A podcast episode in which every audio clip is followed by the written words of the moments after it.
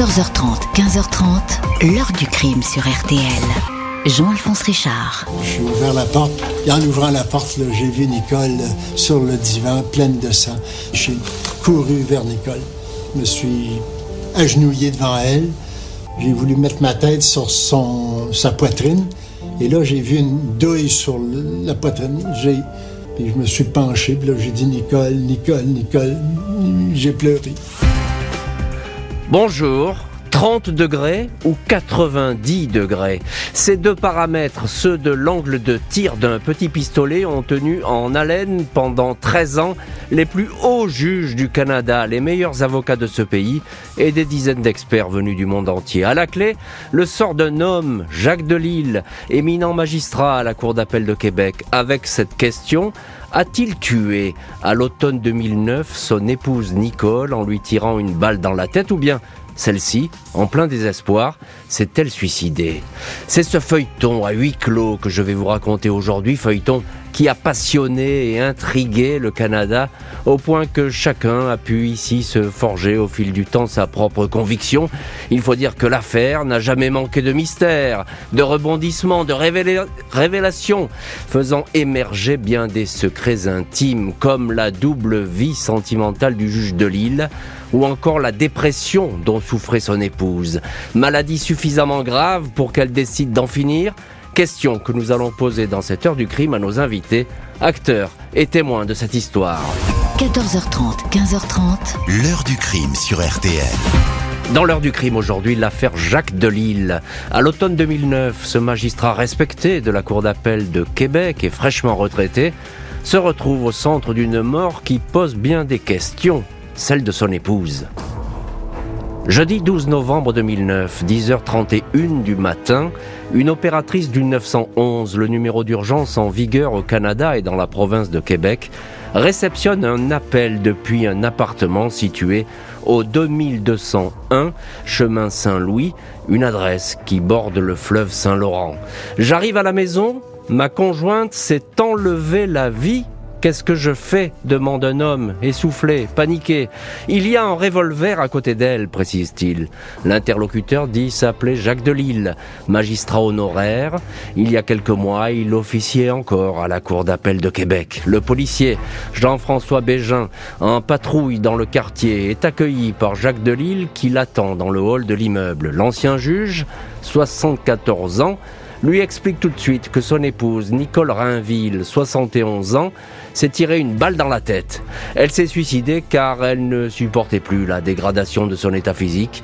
Elle était paralysée du côté droit à la suite d'un accident vasculaire cérébral. De Lille raconte être sortie de l'appartement vers 9h30 pour aller à la supérette du coin, chez Rosette. En rentrant, il a découvert sa femme sans vie. L'homme précise qu'il s'était auparavant disputé avec elle, il lui avait dit en avoir marre, que son état de santé l'empêche d'avoir une vie normal, il lui aurait lancé ⁇ Ça va finir, un jour, tout ça !⁇ les policiers entrent dans un appartement où l'on entend de la musique classique.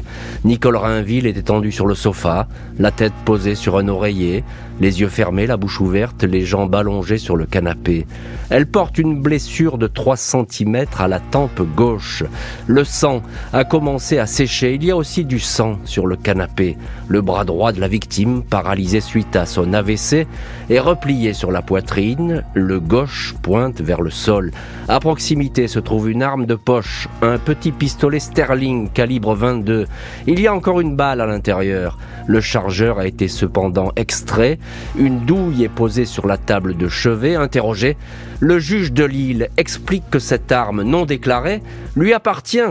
Elle lui a été offerte il y a longtemps par une connaissance. Elle a toujours été chargée. Il reconnaît avoir manipulé le pistolet Sterling après savoir découvert la tragédie, il a ôté lui-même le chargeur par sécurité, dit-il. Le pistolet est examiné par la police scientifique. Le métal ne porte aucune éclaboussure ou gouttelette de sang, comme ce devrait être le cas dans ce genre de suicide. Pas la moindre empreinte non plus. Ce qui laisse à penser que l'arme a été essuyée. Mais pourquoi? La police de Québec se pose beaucoup de questions, au point que les officiers qui ont visité l'appartement pensent davantage à une scène de crime qu'à celle d'un suicide. Pour eux, le lourd handicap de la victime ne lui aurait pas permis de se tirer une balle dans la tête. Plus intrigant encore, la présence de suie et de grains de poudre dans la paume gauche de Nicole. Un tir ne laisse pas ce genre d'empreinte. Il y a surtout l'attitude de Jacques Delisle. Il a touché le pistolet. Il a aussi demandé au secours de ne pas ranimer son épouse. C'était la volonté de Nicole, répète-t-il. Tout cela a troublé les témoins. Les causes de la mort restent pour le moment inconnues. Les policiers vont ainsi continuer à enquêter pendant sept mois sur le décès de Nicole Rainville, épouse de Lille, et surtout sur le profil de son mari. Celui-ci est placé sous surveillance. Lors d'une filature, il est surpris plusieurs fois en compagnie d'une femme rendez-vous galant, une certaine Joanne Plamondon, mariée, 54 ans, secrétaire au palais de justice, la maîtresse de Jacques Delisle depuis deux ans. Il formait des projets de vie commune, un mobile de meurtre parfait pour les enquêteurs. 15 juin 2010, Jacques Delisle est mis en accusation pour le meurtre de Nicole Rainville. Et on va voir si les soupçons de cette mise en accusation, euh, ces soupçons des policiers tiennent dans cette histoire et si l'ancien juge va être jugé un jour par ses pairs devant une cour criminelle. Suspense qui ne fait que commencer et qui va euh, s'éterniser. Pour l'instant, on va parler euh, de cette scène de crime ou de suicide. On verra dans le chapitre suivant ce qui concerne l'autopsie. Et avec notre premier invité pour ces constatations, certes un petit peu macabres, mais nécessaires dans une enquête, notre premier invité, c'est Stéphane Bertrand Bonjour Stéphane Berthomé. Bonjour. Merci beaucoup euh, d'être aujourd'hui dans l'heure du crime avec nous. Euh, depuis le Canada où vous vivez, vous êtes ancien policier, euh, journaliste et animateur d'un podcast que je connais bien et que j'adore, qui s'appelle L'ombre du doute et que je conseille évidemment à tous nos auditeurs. C'est toujours du, très bon travail avec vous, Stéphane Berthomé. très vite, on peut le dire, Stéphane, la version de Jacques Delisle, eh bien, les policiers la mettent en doute. Ils ne croient pas à cette test de suicide, ça paraît bizarre. Oui, en fait, c'est un ensemble de choses qui fait douter rapidement les policiers. À la fois les déclarations du juge, euh, qui, qui, semblent un peu décousues, qui, qui leur semblent euh, étranges, tout simplement. Il y a des policiers qui disent euh, il a tenu des propos euh, tout à fait étranges en essayant de dire tout de suite bah c'est pas moi qui l'ai tué, d'une part, et d'autre part, il y a les, les, les, les choses qu'il a faites. le fait que les douilles, la douille de l'arme ait été ramassée, le mmh. fait que l'arme ait été déchargée, ça, ça, ça pose tout de suite des questions aux policiers. Il faut dire que évidemment, c'est un réflexe normal de la part des policiers de se poser des questions sur ce qu'ils découvrent dans une scène de crime. Mais en même temps, euh, je veux juste dire dès le départ de cette affaire que cette vision des policiers va très certainement imprimer une grande partie du, dossier et de l'enquête qui va suivre. Oui, alors après, il est normal, et vous l'avez très très bien dit, euh, Stéphane Berthomé, qu'on se pose des questions quand on est policier, euh, mais on peut aussi imaginer que euh, bah, lorsqu'il vous arrive ce genre de, choses, euh, quand vous êtes face à ce spectacle, à, cette, à la mort d'une proche, eh bien évidemment, vous, c'est pas que vous faites n'importe quoi, mais vous pouvez avoir des réflexes pour le moins inattendus. Oui, sauf que là, on est face à une personnalité extrêmement euh, différente du commun des mortels. On est devant euh, un juge qui est un, un, des juges du, du, plus haut tribunal du Québec. Mm. Et, et, je crois que c'est d'ailleurs quelque chose qui, trans, qui traverse tout le dossier. C'est le fait que son attitude ne correspond pas à l'image qu'on se fait d'un juge. Euh, il a l'air effectivement confus, il a l'air d'agir de façon anormale, alors qu'on on, on imagine qu'un juge sait très bien comment réagir. Et tout au long du procès, j'ai l'impression que ça va teinter mmh. euh, aussi le, le, dossier, surtout dans l'opinion publique. Effectivement, c'est un des éléments qui, qui, mmh. qui, a certainement questionné les policiers. Le problème, c'est entre la question et le biais d'interprétation, il y a très, la marge est très très fine. Euh, Catherine Lamontagne, bonjour. Bonjour. Merci beaucoup d'avoir accepté vous aussi l'invitation de l'heure du crime. Vous êtes journaliste au bureau d'enquête de Québecor et au journal de Québec et vous êtes l'auteur du livre bah, euh, qui fait autorité sur cette affaire, hein, qui s'appelle Le dernier procès, l'affaire Jacques Delisle aux éditions Stank. On espère que vous allez en faire un deuxième parce qu'il faudra la suite euh, de, cette histoire qui est tout à fait passionnante et votre bouquin est passionnant. Le dernier procès, l'affaire Jacques Delisle. Euh, Catherine Lamontagne, en quelques mots, qui est le qui est le juge de Lille c'est pas n'importe qui à Québec. Eh ben non, Jacques Delisle a été juge quand même durant plus de 25 ans euh, au Québec, à la Cour supérieure d'abord, puis à la Cour d'appel. Euh, c'est un personnage. En ce sens, on le décrit comme un juge qui est rigide, austère, qui a horreur de l'incompétence, qui est mhm. obsédé par la qualité de la langue française. Euh, il y a certains avocats qui craignaient même de se présenter devant lui. donc c'est quelqu'un qui est très très investi dans son travail et il va quitter la magistrature en 2009 à 74 ans pour s'occuper de son épouse, Nicole Rainville, vous l'avez dit, euh, qui avait eu un AVC en 2007 et qui était désormais paralysée de tout le côté droit du corps. Alors, Catherine Lamontagne, il y a quelque chose qui est, euh, qui est certain, c'est que il dit tout de suite, euh, le fameux juge, il dit, qui s'est disputé avec sa femme. Ça, il le dit tout de suite. Euh, oui, quand les policiers se rendent au domicile euh, des de Lille au moment du décès de Nicole, il va d'emblée confier aux policiers sur place qu'il y a eu une dispute ce matin-là. Euh, la cause, la dispute n'est pas précisée, c'est nébuleux. On mhm. sait que ça a un lien avec la condition médicale de Nicole Rainville. Il dit quand même regretter cette dispute du matin, que ses mots ont dépassé sa pensée. et mais il, va confier quand même que c'est pas comme ça qu'il voyait sa retraite, être aidant d'être aidant naturel de prendre soin de sa femme, que c'était plus difficile qu'il pensait. Et il s'est demandé si tout ça allait finir un jour. Encore un mot, Catherine Lamontagne. Tout de suite au Canada, on peut dire que les journaux, bah, ils, se, se passionnent pour cette affaire. Hein. C'est un peu l'affaire du moment à Québec.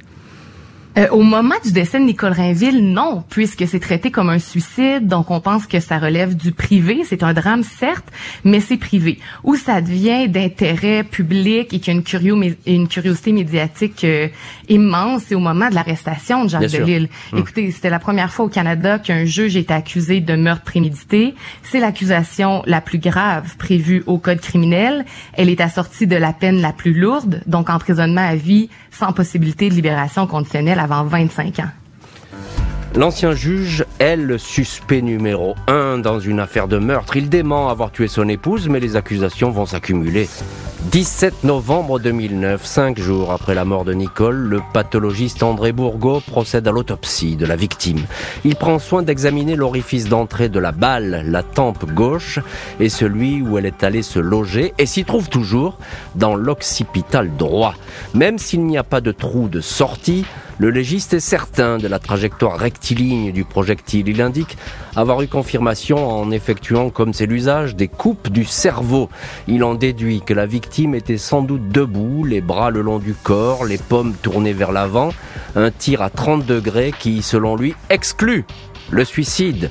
Le projectile a emprunté une direction de la gauche vers la droite, d'avant vers l'arrière et a pratiquement été horizontal, écrit l'expert. Les balisticiens de la police de Québec mènent plusieurs expériences et abondent dans ce sens. Selon eux, il est certain que la tache noire retrouvée au creux de la pomme de Nicole provient de résidus de poudre, mais pour cela, il fallait que cette main gauche ne tienne pas l'arme, mais au contraire soit proche dans l'embouchure du canon, comme si la malheureuse avait effectué un ultime geste de défense. Il est en effet impossible de placer sa main près de l'ouverture du canon tout en pressant la détente, surtout pour Nicole affaiblie et lourdement handicapée.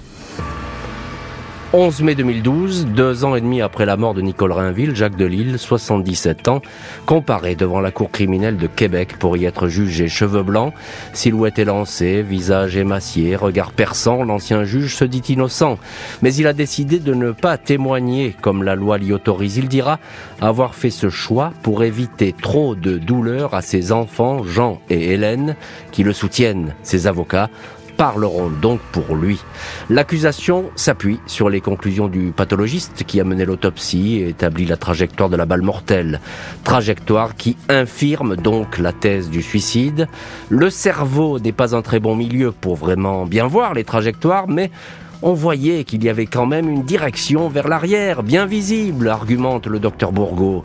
L'avocat de Jacques Delisle, maître Jacques Larochelle, parvient à ébranler les certitudes du légiste, lequel finit par admettre qu'il n'a pas pu lire très exactement la trajectoire du projectile, justement à cause de la nature de la matière cervicale, mais il dément s'être trompé.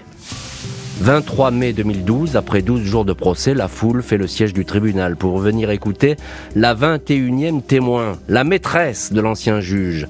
À la barre, la secrétaire, Joanne Plamondon, prend soin d'éviter du regard l'accusé. Elle a rencontré Jacques Delisle en 92, mais c'est quelques mois seulement avant l'AVC de l'épouse que la relation s'est précisée. Elle décrit un homme pâle, bouleversé par la tragédie.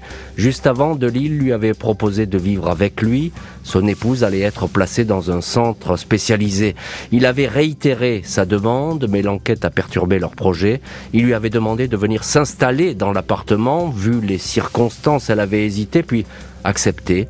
Je l'aimais. Je crois qu'il m'aimait aussi, dit-elle.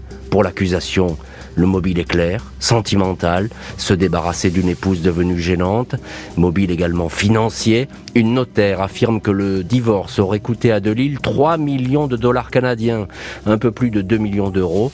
12 juin 2012, après trois jours de délibération, l'ancien juge est condamné à la perpétuité sans libération possible avant 25 ans. Pas un suicide donc, mais un meurtre au premier degré. Selon le tribunal, c'est à peu près l'équivalent d'un assassinat pour nous euh, en, France. Catherine Lamontagne, euh, journaliste et auteur du livre Le dernier procès, l'affaire Jacques euh, Delisle. Un mois de procès, on peut dire que tout a accablé pendant ce procès l'ancien juge Jacques Delisle. Delille a été reconnu coupable du meurtre prémédité de son épouse à l'issue de ce procès-là. Les douze membres du jury ont retenu la théorie qui était présentée par la couronne et les experts qui ont exclu le suicide. Faut dire que le verdict a été rendu après deux jours et demi de délibération seulement, ce qui est plutôt court. Et euh, le jury s'est prononcé sans que Jacques Delille ait livré sa version des faits. Il avait le droit de ne pas témoigner. Il devait le faire. Ça avait été annoncé. Mais à la toute dernière minute, il s'est désisté et il ne sera jamais venu raconter ce qui s'était passé ce matin hmm. du 12 novembre 2009. Oui, parce qu'un mot là-dessus, Catherine Lamontagne, parce que c'est pas le même droit, le droit québécois et le droit français. Euh, chez vous, on peut très bien dire euh, je ne vais pas témoigner. Je suis accusé, mais je ne vais pas témoigner. La défense peut présenter la défense qu'elle veut. Euh, je sais pas comment ça fonctionne chez vous, mais chez nous, c'est bah, le ministère public. Donc, ah bah. pour tout vous dire, on n'a pas trop le choix. Quand on est accusé, on doit normalement s'exprimer et parler. En tout cas, c'est plutôt conseillé et raisonnable parce que sinon, ça peut vous coûter cher. Mais on comprend bien que au, au Canada, c'est un petit peu euh, différent. Stéphane Berthomé, ancien policier euh, qui connaissait bien ce pays, vous y vivez le Canada, euh, journaliste et animateur du podcast L'ombre du doute. une question un peu technique qui a, tout tourne autour de ce fameux pistolet. Euh, il faudrait les, les deux mains pour l'armée, c'est ça? Alors c'est un peu technique, mais c'est un détail qui a son importance. En fait, il y a beaucoup de détails qui ont leur importance dans cette affaire euh, et tous ces détails tiennent sur les questions de balistique et les questions médico-légales. Euh, vous l'avez souligné, Jean-Alphonse, il y a la question de la trajectoire de la balle dans le, dans le, dans le crâne de la victime. Il y a aussi effectivement cette question de comment cette victime qui était handicapée euh, pouvait-elle tenir l'arme dans les circonstances mmh. évoquées par l'expert de la poursuite de la couronne, euh, ce qui semble ce qui semble compliqué selon la version de l'accusation. Euh, et, mais pour autant, de l'autre côté, la défense et, et, et l'avocat Maître La Rochelle présentent des arguments qui qui, qui sont pas moins euh, intéressants. Je dis pas qu'ils sont valables, mais moins intéressants. Je, ce qui est important de souligner dans ce dossier-là, c'est que comme dans plusieurs autres dossiers, dont certains dossiers que j'ai rencontrés moi-même, tout repose sur des témoignages qui sont faits par des experts. Et on, la question, c'est la valeur scientifique de ces expertises. Jusqu'à quel point on est capable de reconstituer a posteriori une scène qui s'est déroulée en l'absence de tout témoin. C'est extrêmement compliqué. On, on, met sur le dos de ces experts une charge, une responsabilité énorme. Alors, est-ce qu'ils ont, est-ce qu'ils peuvent se tromper? Oui, ça arrive, c'est arrivé. Est-ce qu'ils peuvent avoir raison? Aussi Oui. Mais souvent, il y a des expertises contradictoires dans ce type de situation et, donc ça pose des questions. Et, et c'est le cas évidemment dans, cette histoire. Encore un petit mot, euh, Stéphane Berthomé. Moi j'ai vu les photos de ce, de ce petit euh, pistolet. C'est un pistolet Sterling, c'est un pistolet de poche, c'est presque un pistolet de dame, comme on disait à une époque. C'est une arme assez ancienne. Mais on, on, j'ai lu qu'il fallait avoir les deux mains pour pouvoir l'armer. Est-ce que c'est vrai ou pas? En fait, oui, c'est comme tous les pistolets. La différence entre un pistolet et un revolver, c'est que le revolver a un barillet, pour faire très rapide. Voilà, ça. On charge les balles dans le barillet et on fait feu. Le pistolet, il faut armer le canon en, re- en tirant la culasse vers l'arrière pour faire monter l'arme dans, le- dans, dans, dans la chambre de tir et déclencher le tir. Et donc on arme de cette façon-là aussi le, le chien qui est à l'arrière du pistolet. Alors de façon euh, mécanique, il faut effectivement les deux mains.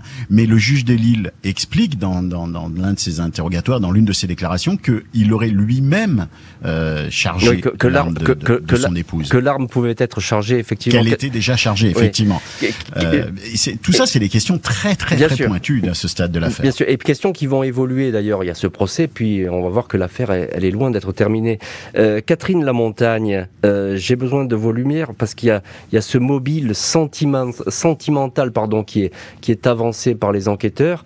Euh, effectivement, il a une double vie, le juge de Lille. Oui.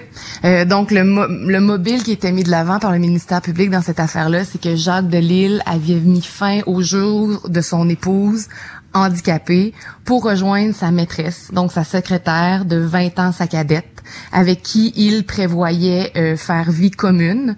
En mettant fin au jour de sa femme aussi, il s'évitait un divorce coûteux qui aurait pu lui coûter 1,4 million de dollars canadiens. Euh, et vous l'avez dit, Jacques Delisle et Joanne Plamondon avaient comme projet d'aménager ensemble. Madame Plamondon était mariée, avait des enfants, mais quelques mois après le décès de Nicole Rainville, elle avait annoncé à son mari qu'elle le quittait et qu'elle souhaitait rejoindre son amant. Cette promesse de vie heureuse-là ne se produira pas, puisqu'au même moment, Jacques Delisle a été arrêté et accusé du meurtre de Et- son épouse. Voilà, et il va aller, euh, et il va aller être, il va être jugé puisqu'on on en est là à ce stade de, de l'histoire, jugé et condamné. Catherine Lamontagne, et il est condamné. Il va faire appel, je crois, c'est le 29 mai 2013. Euh, un premier appel, ça va pas marcher. Exact. Très rapidement après le verdict, on dépose un avis d'appel. On parle d'une erreur judiciaire, que le verdict rendu est déraisonnable. On demande un acquittement ou à tout le moins un nouveau procès. Et tout ça se passe devant la cour d'appel, la cour de Jacques Delisle à laquelle il a siégé de c'est- 92 à 2009. Et en mai 2013, revers, les trois juges de la cour d'appel rejettent à l'unanimité sa demande. C'est étonnant, Stéphane Berthomé, le fait qu'on, on- que l'appel soit pas automatique. On n'est plus habitué à ça parce que euh, c'est vrai qu'en Europe et en France, euh, c'est, c'est automatique un appel. hein. C'est pas tout à fait le même système, en effet. Euh, mais d'ailleurs, ça démontre quelque chose de très sain dans le système, euh, dans le système juridique euh, canadien et québécois. C'est que ça n'est pas parce qu'il est juge qu'il a un passe droit pour euh, bénéficier d'un appel. Hmm. Si l'appel n'est pas reçu, c'est parce qu'il n'est pas considéré comme recevable. Euh, donc, euh, juge ou pas juge, ben il passe son tour sur ce point-là de- du- du système. On croit alors que l'ancien juge va finir ses jours en prison. Plus aucun recours judiciaire possible, même la Cour suprême a été saisie. Mais on se trompe, une expertise inattendue va voler à son secours. 19 mars 2015, alors que Jacques Delisle est incarcéré depuis trois ans, un reportage télé de la chaîne CBC et Radio-Canada fait trembler le dossier. Delisle, bientôt 80 ans, vieilli, amaigri, apparaît sur les écrans interviewé derrière les barreaux du pénitencier de Sainte-Anne-des-Plaines. Il déclare qu'il a caché la vérité. Le matin du drame, Nicole lui a demandé d'aller chercher son pistolet. Elle ne voulait plus vivre. Il lui aurait alors remis l'arme après l'avoir chargée. Il raconte lui avoir demandé de bien réfléchir avant de passer à l'acte. Il affirme qu'il a même tenté de l'en dissuader, puis il a quitté l'appartement. Il a longtemps caché à ses enfants la vérité. Il a demandé à son avocat de tout leur raconter. Ils ont été effondrés par la nouvelle, mais ont continué à le soutenir. Dans ce même documentaire, Jean Delisle, le fils, confirme Cette journée-là, on a perdu notre mère et on a perdu notre père. Là, maintenant, on veut le sauver. La contre-enquête ne s'arrête pas là, elle présente les conclusions de trois nouveaux experts indépendants. Ils contredisent vigoureusement les résultats de l'autopsie. Le docteur Michael Schrum accusé, accuse son confrère de n'avoir pas suffisamment examiné le cerveau. Il n'a pas pu identifier, dit-il, la trajectoire du projectile dans la tête de la victime. Fait beaucoup plus troublant, les fameuses coupes du cerveau qui auraient dû être conservées, seul moyen de déterminer la trajectoire, ont disparu. Pas de photos non plus de ces fameuses coupes. Ont-elles vraiment existé? Un balisticien indique que le suicide est possible grâce à un tir effectué non pas à 30 degrés, comme l'affirme l'autopsie, mais à 90 degrés. Le doute s'installe. Jacques Delisle, le seul juge à avoir été condamné pour meurtre au Canada, a épuisé tous ses recours. Il saisit alors le ministre de la Justice qui va mettre 6 ans à lui répondre. Et on va voir évidemment dans cette heure du crime quelle va être la réponse du ministre euh, de la Justice. Euh, Catherine Lamontagne, ça c'est un vrai rebondissement. Il est rare qu'une enquête soit bouleversée à ce point par une contre-enquête qui plus est une contre-enquête euh, journalistique. Euh, oui, bon, ça va au-delà de ça. À la suite du reportage, euh, le clan de Lille met en branle une demande de révision euh, ministérielle, qui est une procédure officielle et exceptionnelle, qui est utilisée lorsque tous les moyens d'appel ont été épuisés. On doit présenter au ministre canadien de la Justice des éléments de preuve nouveaux mm-hmm. qui n'étaient pas disponibles lors du procès et qui témoigneraient de la présence d'une erreur judiciaire. Après ça, vous l'avez dit, ça a pris six ans. Il y a un comité qui est chargé d'étudier le dossier, qui va faire enquête, va écrire des rapports, mm. peut demander des expertises supplémentaires. Et en bout de ligne, le ministre prend une décision, il peut rejeter la requête, ordonner un nouveau procès ou renvoyer le dossier à la cour d'appel. Oui, c'est exactement le, cas en France aussi. C'est toujours très long, une procédure de révision euh, d'un procès. C'est euh, quelque chose de très fastidieux et qui prend beaucoup de temps. Euh, Stéphane Berthomé, alors il y a dans ce, cette contre-enquête, j'ai envie de dire, cet élément accablant, c'est les coupes du cerveau qui ne sont pas là. C'est-à-dire que l'expert, il a dit, ah bah moi j'ai tout mesuré et tout. manque de peau, ces pièces en conviction, elles ont disparu. En tout cas, elles ne peuvent pas être présentées. Oui, en fait, euh, je différencierai deux éléments centraux de, de, de, de ce moment-là du dossier. C'est le premier, c'est la mise en cause euh, de, des éléments qui ont été avancés par les experts euh, de la couronne. Mhm. Euh, c'est des questions sur euh, la, la, direction effectivement de la balle dans le dans le crâne de la victime, et notamment la possibilité que la balle ait ricoché sur un os et qu'il y ait un morceau de balle qui se soit séparé, ce qui n'a pas été mis en avant par par l'expert de la couronne. Et là, bien sûr, je me prononce pas à savoir si mhm. l'un ou l'autre l'autre a raison, mais disons qu'il y, y a, vraiment des éléments qui, hum. oui, il y a des éléments qui sont soulevés par les experts, qui sont qui sont ceux qui sont mandatés par évidemment les avocats de Jacques Delisle. Et l'autre point que, que vous venez de souligner, Jean-Alphonse, il est central parce que c'est celui qui va entraîner la fin de ce dossier, c'est que les éléments qui permettraient de revérifier euh, certains ces, ces informations-là, ce qui permettrait de refaire le travail médico-légal, eh bien ces éléments-là, ils n'ont pas été conservés. Alors mmh. c'est vraiment la stupeur parce que effectivement, c'est c'est comme perdre ou égarer ou détruire une preuve ou une pièce à conviction. C'est à peu près l'équivalent de ça. Et, loin d'être une pièce à conviction anodine, hein, Stéphane Berthomé, on le rappelle. À central dans le dossier. c'est central dans le dossier. C'est un pilier du pilier du dossier. Euh, et en fait, c'est un pilier quasiment juridique de, de ce type de d'affaires, c'est-à-dire que ça va retirer, je veux pas aller trop loin dans votre cheminement, mais ça va retirer un élément essentiel de défense possible au, au juge de Lille et à ses avocats. Bien sûr, ça déséquilibre absolument tout. Encore un petit mot, Catherine Lamontagne. Euh, suite à ce documentaire. Euh, de Lille, il va demander à être euh, libéré, mais on, le garde en prison quand même. Hein oui, à partir du moment en fait où le ministre décide d'enquêter parce qu'il pense qu'il pourrait y avoir une erreur euh, judiciaire, on se présente devant les tribunaux pour tenter d'obtenir une libération conditionnelle en attente de la suite des procédures. Donc il y a des experts qui vont venir présenter les nouvelles euh, découvertes, dont toute la question du ricochet, des fragments de balles, euh, la théorie de langue du tir à 90 degrés.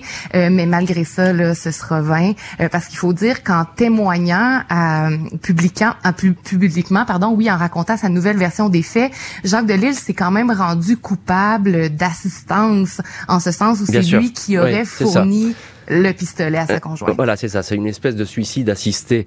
Euh, l'ancien juge de Québec va devoir patienter encore six ans en détention pour obtenir la réponse du ministre de la Justice avec l'espoir d'un nouveau procès. 7 avril 2021, le ministre de la Justice du Canada, fait rarissime, ordonne la tenue d'un nouveau procès pour Jacques Delisle. Le ministre David Lametti se dit convaincu qu'il y a des motifs raisonnables de conclure qu'une erreur judiciaire s'est probablement produite. L'ancien juge, 86 ans, est remis en liberté provisoire.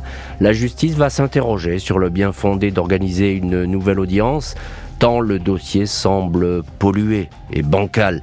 Finalement, il est décidé qu'en l'absence des prélèvements, les coupes du cerveau que le légiste aurait dû conserver, il sera impossible de soutenir l'accusation de meurtre, impossible de certifier la trajectoire exacte de la balle. 8 avril 2022, après un an de réflexion, les magistrats concluent à l'inutilité d'un nouveau procès. Ils optent pour l'arrêt pur et simple de la procédure. La justice ne pourra pas être rendue en raison de la négligence inacceptable du légiste pathologiste. Ce dernier n'a pas conservé des pièces à conviction capitale. Après neuf ans de pénitencier, l'ancien juge Jacques Delisle est déclaré libre, innocent. À l'annonce de la décision, entouré de ses deux enfants, il frappe dans ses mains. Cela fait plus de dix ans qu'il affronte cette procédure. Il souhaitait pouvoir tourner la page et passer les derniers jours qui lui restent auprès de sa famille, indique l'un de ses défenseurs, maître Maxime Roy, selon l'avocat. Le jugement est définitif et inattaquable. Et Jacques Delille peut donc rentrer chez lui. Euh, Stéphane Berthomé, euh, là c'est vraiment le royaume des experts, c'est-à-dire expertise contre expertise. Et finalement, si je puis dire, c'est la deuxième qui l'emporte avec des grosses négligences de la part du légiste. Euh, Jean, en fait, je dirais ça différemment, Jean-Alphonse. Ce, qui, ce qui ressort de cette décision, c'est que finalement, le travail de l'expert de la couronne, qui, qui, est censé être irréprochable, ne l'a pas été, au hmm. point que et c'est d'ailleurs la nature de la décision qui est rendue, cette, cette l'absence de possibilité pour la défense d'exercer un droit plein et entier, eh bien, est à ce point atteint que euh, la justice dit on va remettre Monsieur Delille en liberté parce qu'on n'est pas capable de le rejuger en lui assurant une défense normale, pleine et entière. C'est sur ce, cet élément-là. Et évidemment, ce que vous soulignez, c'est l'importance du travail des experts. Euh, une question qui est hautement, hautement euh, euh, mmh. discutable sur sur sur un certain nombre d'affaires et, qui, qui en Amérique du Nord pose beaucoup de beaucoup de, de, de questions de la part de, de, certains analystes. Et en Europe aussi, parce qu'effectivement le, travail des experts, on le voit, il est capital. Tout peut basculer d'un côté ou de l'autre, hein, selon la lecture qu'on a euh, de, certaines euh, expertises. Et puis là, c'était une manière aussi, finalement, Stéphane Berthomé, par l'encage, d'éviter un camouflet pour la justice euh, canadienne. On n'avait pas envie de s'exposer à un procès qui, qui allait tourner de toute façon à l'avantage de l'accusé en fait, on est au-delà du camouflet, c'est qu'il n'y a pas la possibilité. C'est dès, dès, le départ, il apparaît clairement que euh, la défense du, du, du, du, juge ne peut plus être menée correctement. Donc la justice n'est même pas capable, dans ce cas-là, d'aller de l'avant sur un nouveau procès. C'est mm. aussi simple que ça. Euh, c'est c'est pas une crainte de la part du système judiciaire, c'est la reconnaissance. Et d'ailleurs, à ce moment-là, on, on, peut effectivement souligner le, le, le, le la qualité de, de, de la décision. C'est que c'est la reconnaissance que si un accusé ne peut pas avoir accès à une défense pleine et entière, eh bien on n'ira pas le poursuivre. Hmm. Ça peut paraître euh, paradoxal, on ne juge pas de la culpabilité du, de Jacques Delisle à ce moment-là, on juge du fait que on n'est pas capable de le poursuivre correctement en respectant ses droits. Euh, moi je trouve que c'est du courage judiciaire pour tout vous dire, parce qu'effectivement ça, ça veut dire que la justice prend ses responsabilités et, et les endosse parfaitement, c'est assez rare hein, la matière, donc là moi, je trouve ça plutôt pas mal. Euh, Catherine Lamontagne, euh, journaliste, et puis vous avez écrit un livre sur cette affaire, le dernier procès, l'affaire euh, Jacques Delisle. J'ai envie de vous dire, le coupable finalement, on pourrait le dire comme ça, euh, c'est l'expert, c'est le légiste dans cette affaire. Ben, clairement, le pathologiste André Bourgault est pointé du doigt.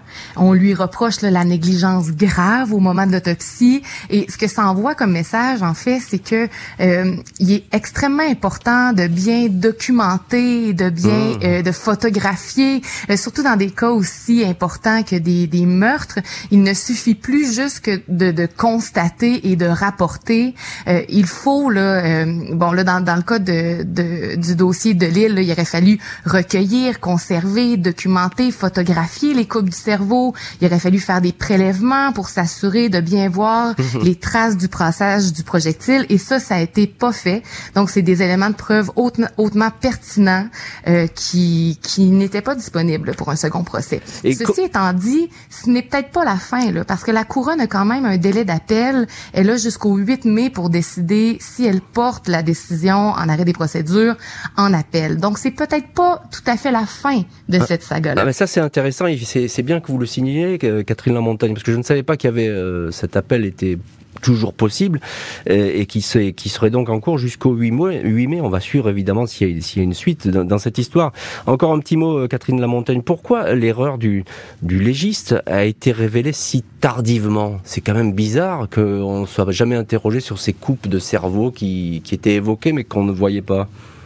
C'est vrai. Euh, la défense a quand même tenté à plusieurs moments depuis le procès en 2012 de euh, discréditer le travail du pathologiste, mais il a fallu attendre en effet des années. Il a fallu attendre la demande des révisions ministérielles. Il a fallu attendre que des experts se repenchent sur ce dossier-là et évaluent le, le travail du docteur Bourgault pour constater vraiment que ben il y a peut-être une erreur sur la trajectoire et l'angle de tir. Et là, euh, ben c'est la multiplication des experts. Là. On sait il y a 6, 7 ou 8 euh, pathologistes canadiens issus de différentes pro- de différentes provinces qui ont critiqué le travail du docteur Bourgault. Euh, et là, c'est ça, ça, ça a pris du temps, ça a pris des expertises et tout ça s'est fait après le procès. Bien sûr. Depuis le 8 avril 2022, l'ancien juge de Québec, coupable de meurtre pendant 10 ans, est un homme libre et blanchi. Il faudra encore attendre le 8 mai pour savoir s'il y aura un nouveau procès. La remise en liberté définitive de Jacques Delisle signe pour lui la fin de 10 années de cauchemar où il aura été soutenu sans la moindre hésitation par ses enfants. Si j'avais un 16e d'épaisseur de doute que mon père a tué ma mère, je ne serais pas ici avait déclaré son fils Jean Delisle lors d'une audience. Deux vieux amis de l'accusé avaient même proposé de régler une caution si celle-ci avait été exigée. Un homme exigeant, mais incapable de faire le mal, avait déclaré un de ses deux amis. Reste toutefois que la décision de 99 pages, qui met un point final à la procédure, diffuse un parfum d'inachevé. La société n'a aucun intérêt dans la tenue d'un procès qui s'avérera inexorablement inéquitable, peut-on lire dans ce rapport qui résonne comme une capitulation? Suicide, accident ou meurtre, la mort de Nicole Rainville, épouse de Lille, tuée d'une balle dans la tête un matin de l'automne 2009, ne sera jamais peut-être élucidée. Et oui, c'est bien un parfum euh, d'inachevé qui flotte sur cette, cette enquête, Stéphane Berthomé, parce que finalement, on, ne sait pas euh, réellement comment est, morte euh, Nicole Rainville. Oui, alors évidemment, les, observateurs sont très divisés sur le sujet. Il y a, il y a toujours cette question qui est, qui est latente, qui est de dire est-ce que ça a été bien jugé? Il reste que ça a été jugé une première fois et qu'il a été condamné. Euh, il reste que cette décision est une décision qui dit qu'on n'est pas capable de le rejuger. Ça remet pas complètement en cause ce qui a été décidé avant. Mais pour moi, ce qui reste le débat de fond de cette affaire, comme beaucoup d'autres affaires, c'est la question du rôle des experts. Bien sûr. Vous disiez tout à l'heure, Jean- Jean-Alphonse, vous prononciez tout à l'heure le mot scientifiquement impossible. Euh, au fond, pour moi, ce que ça questionne, c'est le rôle des experts. Est-il réellement scientifique Et on, on se rend compte qu'au fond, c'est plus le fruit d'expérience et, et- et de démonstration que de preuves scientifiques. Ça, pour moi, ça questionne beaucoup le, le rôle des experts dans les procès, euh, aussi bien en Amérique du Nord d'ailleurs qu'en France. Ce que, ce que vous dites, et c'est c'est redit d'ailleurs par, euh, y compris par des magistrats, c'est que peut-être euh, aujourd'hui la, la place du scientifique, la place des experts, a pris trop d'importance par rapport à, à l'enquête, euh, j'ai envie de dire, traditionnelle, de voisinage, de témoignage, euh, de, feeling, comme on dit chez les policiers. C'est c'est ça aussi qui, qui, qui transparaît dans cette affaire. Oui, c'est ça. Je, je fais pas le procès d'une facilité pour la, pour les policiers de, de se tourner vers le, le, le médico-légal ou la balistique ou d'autres sciences euh, euh, qui sont pas des, qui sont pas réellement, selon moi, toujours des sciences. Mais c'est sûr que quand on a le moyen d'avoir un expert qui va vous dire, bah, selon ce que je vois sur la scène de crime, il s'est produit ça, ça et ça, vous coupez court à quand même une grande partie d'investigation qui, euh, qui euh, sont plus lourdes, qui sont plus longues, qui sont parfois même impossibles à recouvrer certains éléments dans ce dossier-là. Euh, on a, on a une, un sentiment que oui, le juge, a une- on- si oui, on a le trio magique. On a un juge qui est pas forcément une personne très aimée euh, dans, dans, dans, dans le milieu et dans le monde civil, parce qu'il apparaît, il est présenté en tout cas comme quelqu'un de pas très agréable et plutôt Mhm. arrogant. Vrai ou pas vrai, j'en sais strictement rien, mais c'est comme ça qu'il est présenté. On a une maîtresse qui est qui apparaît comme finalement un mobile, et on a une victime qui est en état de faiblesse, qui est qui est quelqu'un d'extrêmement fragile, donc qui qui attire extrêmement la sympathie. C'est c'est c'est vraiment tout le contexte d'une situation qui va accuser le juge des Lille. Euh, et on va derrière ça se reporter sur le travail des experts pour dire bah voilà comment ça s'est passé. Mhm. Mais on fait porter à ces experts encore une fois une responsabilité extrêmement lourde alors qu'on sait qu'il y a une marge d'erreur. On le sait ça. Eh oui, et pourtant cette marge d'erreur parfois on ne la voit toujours pas même si on le sait, ben on prend le risque d'aller trop loin. Euh, Catherine Lamontagne, journaliste euh, à, Québec, euh, en quoi l'affaire de Lille est exceptionnelle Pourquoi elle a autant marqué l'opinion, les journaux, la justice même au Canada? Ben, c'était la première fois au Canada qu'un juge était accusé et reconnu coupable de meurtre prémédité. Euh, qui est l'accusation la plus grave au code criminel. faut dire que Jacques Delisle a toujours clamé son innocence. Il n'a pas témoigné à son procès. Il a fallu attendre des années avant hmm. qu'il livre une version des faits. Il a quand même fait neuf ans de pénitencier à l'âge vénérable de 77 ans jusqu'à 86 ans. Et ce qui est très, très euh, particulier dans ce dossier-là, c'est que ses enfants l'ont toujours soutenu. Oui, c'est euh, vrai. C'est particulier parce qu'on avait une cause de meurtre, mais c'est comme s'il n'y avait pas de victime. Euh, les enfants auraient dû être les premiers à vouloir trouver l'assassin de leur mère si elle avait été assassinée, et, et, ils se sont plutôt rangés rapidement du côté de leur père, ont été rapidement convaincus de l'innocence de leur père et ont vite abondé pour la thèse du suicide. Hum. Euh, euh, Catherine Lamontagne, euh, ça va rester un cas d'école. On, écoutait Stéphane Berthomé avec effectivement les experts qui sont au cœur de cette affaire, mais ça, va, ça a marqué la justice canadienne cette histoire. Hein. Mais c'est sûr que c'est une cause dont on va parler longtemps. On est passé à travers pratiquement toutes les étapes du droit canadien hum. avec cette cette saga-là qui s'est étirée sur plus d'une décennie. Euh, toute la question de la preuve euh, scientifique, de l'importance de bien recueillir, de bien préserver les éléments de preuve, surtout dans des dossiers aussi sensibles euh, qu'un meurtre. et évidemment, le personnage principal demeure un juge qui se retrouve un peu coincé dans le système qu'il a lui-même servi pendant si longtemps. deux mots, et puis on arrive au bout de l'émission. Il devient quoi, Jacques Delisle? Il est chez lui, c'est ça? Oui, Jacques Delisle va avoir 87 ans le mois prochain. Euh, il habite euh, dans son condo à l'endroit même où sa femme a perdu la vie il y a de cela 13 ans. Merci beaucoup euh, Catherine Lamontagne. Je rappelle le titre de votre livre, Le dernier procès, l'affaire Jacques Delisle aux éditions Stank. Et merci à Stéphane Berthomé, euh, ancien policier, animateur du podcast d'enquête L'ombre du doute. Merci à tous les deux d'avoir été l'invité, les invités de l'heure du crime. Merci à l'équipe de l'émission, Justine Vignot, Marie Bossard à la préparation, Boris Pirédu à la réalisation. L'heure du crime, présenté par Jean-Alphonse Richard sur RTL.